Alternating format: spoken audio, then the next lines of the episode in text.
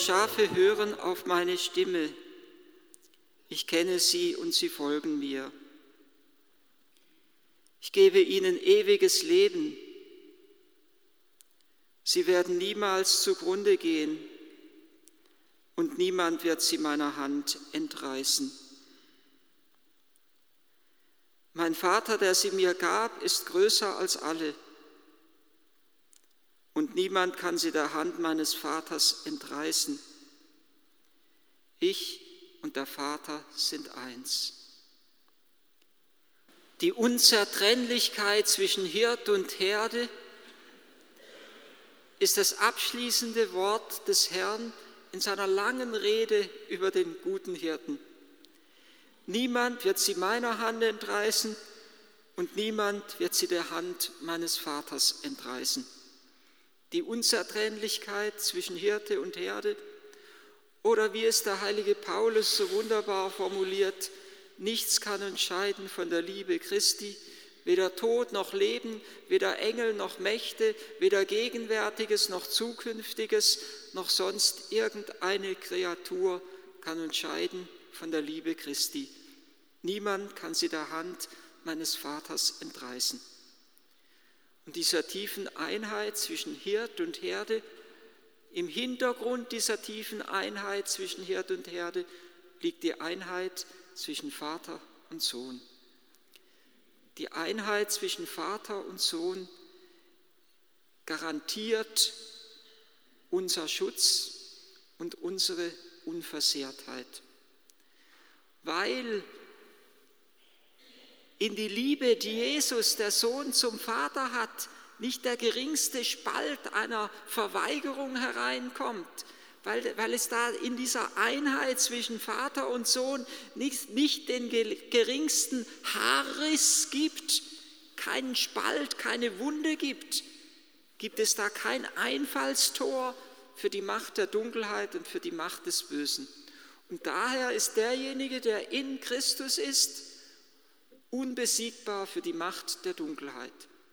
Die Einheit zwischen Vater und Sohn garantiert unsere Unversehrtheit in dem Moment, wo wir in Christus sind. Wo wir in Christus sind, sind wir unbesiegbar für die Macht des Bösen, weil Christus selber unbesiegbar war für alle Macht der Dunkelheit.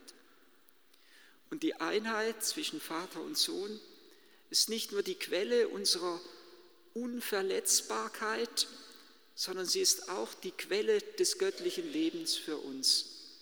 Aus dieser Einheit zwischen Vater und Sohn geht die Liebe des Heiligen Geistes hervor, der die Quelle allen Lebens ist, Ursprung der Schöpfung und Urgrund der Erlösung.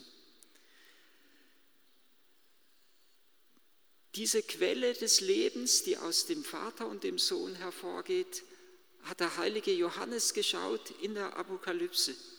Er sah einen Strom, der hervorgeht vom Throne Gottes und des Lammes, vom Thron des Vaters und des Sohnes. Aus der Einheit der Liebe zwischen Vater und Sohn geht, der, geht das Quellwasser des Lebens hervor das das himmlische Jerusalem belebt und das die ganze Kirche lebendig erhält. Und Jesus als der gute Hirt führt uns nicht nur zu diesem Quellwasser, sondern er ist selber diese Quelle. Dies Brot, so haben wir es in der vergangenen Woche gehört, immer wieder in, in den Wochentagsevangelien, dieses Brot, das ich geben werde, ist mein Fleisch. Ich gebe es hin für das Leben der Welt. Jesus ist im Geheimnis der Eucharistie die Quelle unseres Lebens geworden. Und weil er sein Leben hingibt für uns, ist der gute Hirte zugleich das Lamm, das geopfert ist. Und hinter der Hingabe des, des Sohnes an uns steht ja wieder die Hingabe des Vaters an den Sohn. Der Sohn tut nichts anderes als das, was er den Vater tun sieht. Es ist das Wesen des Vaters, sich zu verschenken. Und diese sich verschenkende Liebe offenbart der Sohn, indem er ebenso sein Leben hingibt für seine Schafe. Der gute Hirte ist zugleich das Lamm, das geopfert ist. Und wir feiern ja am vierten Ostersonntag nicht nur den guten Hirten, sondern wir begehen am vierten Ostersonntag immer auch den Weltgebetstag um geistliche Berufe. Nur wenn wir das Bild des guten Hirten und das Bild des geopferten Lammes vor Augen haben, wird uns bewusst, was geistliche Berufung in der Kirche bedeutet und was Priestertum und Hirte sein in der Kirche bedeutet. Es bedeutet nichts anderes, als aus dem Sohn heraus zu leben, so wie der Sohn aus dem Vater heraus lebt. Und es bedeutet nichts anderes, wie der Sohn selber sein Leben liebend hinzugeben. Wenn wir ein Priestertum verstehen, unter Priestertum Macht und Herrlichkeit verstehen würden, wenn wir es mit Machtausübung verwechseln würden, dann könnten wir die Forderungen verstehen, die gerade an diesem heutigen Tag durch manche Demonstrationen wieder geplant sind, dass die Frauen zum Priestertum ebenso zugelassen werden wollen. Wenn wir Priestertum als Machtausübung verstehen würden, dann könnten wir diese Forderung verstehen, dass nicht nur Männer, sondern auch Frauen Macht haben wollen und in Machtpositionen kommen wollen. Wenn wir Priestertum so verstehen, haben wir nichts vom Priestertum Christi, uns vom Hirten verstanden. Mutter Teresa hat ihr Leben hingegeben im Dienst an die Armen. Eine Mutter Teresa, die sich beschwert darüber, dass sie nicht Priester werden kann, wäre für uns undenkbar und unvorstellbar. Mutter Teresa hat das Priestertum der Kirche so sehr geschätzt, und in Verbindung mit dem Priestertum das Geheimnis der Eucharistie so sehr geschätzt, dass es ihre Bedingung war, die sie immer gestellt hat. Wenn ihre Schwestern in irgendein anderes Land, selbst wenn es ein atheistisches Land war, wenn sie in irgendein anderes Land gesandt wurden, war es ihre Bedingung, dass ein Priester dabei sein muss, der das Geheimnis der Eucharistie feiert und der die Eucharistie gegenwärtig setzt damit die Schwestern den Herrn in der Zerbrechlichkeit des eucharistischen Leibes anbeten können, damit sie ihm auch in der Zerbrechlichkeit des Leibes ihrer leidenden Brüder und Schwestern dienen können. Mutter Teresa hat das Priestertum der Kirche geschätzt und geliebt, aber es wäre für sie undenkbar gewesen, die Forderung zu stellen, selber Priester werden zu wollen. Sie hat ihren Platz im Herzen der Kirche gefunden Sie hat ihr Leben genauso hingegeben, wie jeder Priester sein Leben hingeben soll. Und für die Frauen, die heute demonstrieren um die Zulassung des Priestertums der Frau, sollten wir beten, damit sie ihre einzigartige Berufung, die jede Frau im Herzen der Kirche hat, entdecken und finden und lieben.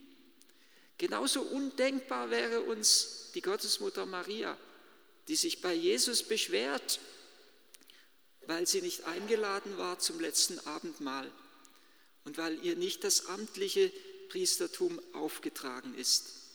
Sie hat ihren Platz gefunden zu Füßen des Kreuzes. Dort ist sie Urbild der Kirche. Dort empfängt sie die ganze Liebe des Erlösers, um sie an diese Welt und an uns alle weiterzugeben. Dort ist sie das Bild auch der weiblichen Kirche am Fuß des Kreuzes, zusammen mit Johannes, dem Apostel und mit Maria Magdalena, derjenigen Frau, die in einzigartiger Weise das Geheimnis dessen vertritt, der aus Sünde zur Gnade gelangt ist. Jesus, Jesu Priestertum und das Priestertum der Kirche ist nur zu verstehen unter dem Bild des guten Hirten, der sein Leben hingibt für die Herde. Es ist nur zu verstehen unter dem Bild des göttlichen geopferten Lammes, das ebenso das Leben hingibt. Und von den Heiligen im Himmel heißt es ja, sie folgen den Spuren des Lammes, wo immer es hingeht. Oder wie wir es eben in der Lesung gehört haben, Das Lamm in der Mitte vor dem Thron wird sie weiden. Das Lamm ist zugleich der Hirte, der zur Weide führt und zu den Quellen führt, aus denen das Wasser des Lebens hervorströmt. Das, der Hirte ist zugleich das Lamm, das geopfert ist. Von hier aus ist unser Bild von Priestertum geprägt. Und der Aufgabenbereich, der Wirkbereich des Priesters ist niemals, auch das wird dann verständlich, sein Machtbereich, sondern die Menschen, die in seiner Nähe sind, sind anvertrautes Gut. So sieht es ja Jesus selber von seinen Jüngern, sagt er, dass der Vater sie ihm anvertraut hat. Der Vater, der sie mir gab, ist größer als alles. Und im hohen priesterlichen Gebet betet Jesus dreimal, Vater, lass die, die du mir gegeben hast, ich will, dass die, die du mir gegeben hast, dort bei mir sind, wo ich bin, damit sie meine Herrlichkeit schauen. Und Vater, ich habe die, die du mir gegeben hast, bewahrt und keiner von ihnen ist verloren gegangen, außer dem Sohn des Verderbens. Vater, ich will, dass die, die du mir gegeben hast, dort bei mir sind, wo ich bin. Alle, so betet er das dritte Mal schließlich, die du mir gegeben hast, sind dein und alles meinige ist dein. Er sieht die Gläubigen, die Jünger an als ein Gut, das ihm anvertraut ist, das er hin begleiten soll in die ewige Herrlichkeit des Himmels. Ich kenne die meinen, sagt er, und die meinen kennen mich. Und ich würde sagen, in diesem Beziehungsverhältnis zwischen Hirte und Herde widerspiegelt sich auch das Beziehungsverhältnis zwischen Eltern und Kindern. Auch die Kinder sind ja kein Eigentum der Eltern, mit dem sie machen könnten, was sie wollten, sondern sie sind anvertrautes Gut. Und wie der Hirte die Herde zur Weide führt, so sollen die Eltern die Kinder hinführen zur Quelle des göttlichen Lebens. Sie begleiten auf dem Weg der Heiligkeit und sie zur himmlischen Herrlichkeit begleiten und führen. Und in diesem Beziehungsverhältnis zwischen Hirte und Herde widerspiegelt sich auch das Beziehungsverhältnis zwischen Mann und Frau. Der eine in der Ehe ist dem anderen anvertraut damit der, andere, damit er den anderen begleitet auf dem Weg zur Heiligkeit und zum Leben. Und Jesus charakterisiert dieses Beziehungsverhältnis mit dem Wort kennen. Ich kenne die meinen und die meinen kennen mich. Auch die Eltern kennen ihre Kinder und die Ehepartner kennen einander. Man kennt auch die Schwächen des anderen, aber man nutzt sie nicht aus, um seine Macht auszuspielen, sondern man trägt sie mit, damit der andere sich von seinen Schwächen lösen kann und zur Fülle des Lebens und der Liebe und der Heiligkeit gelangt. Ich kenne die meinen und die meinen kennen mich, wie mich der Vater kennt und ich den Vater kenne.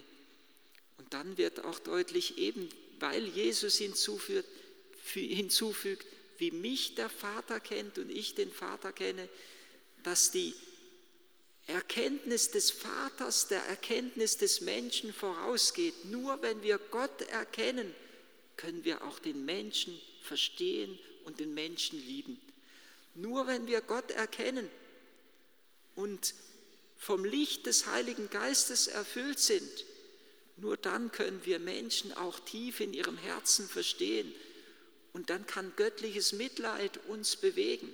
Immer wieder heißt es ja von Jesus, als er die Menge sah, die wie, sie war wie, wie, wie, wie eine Herde ohne Hirt, da hatte er Mitleid mit ihnen.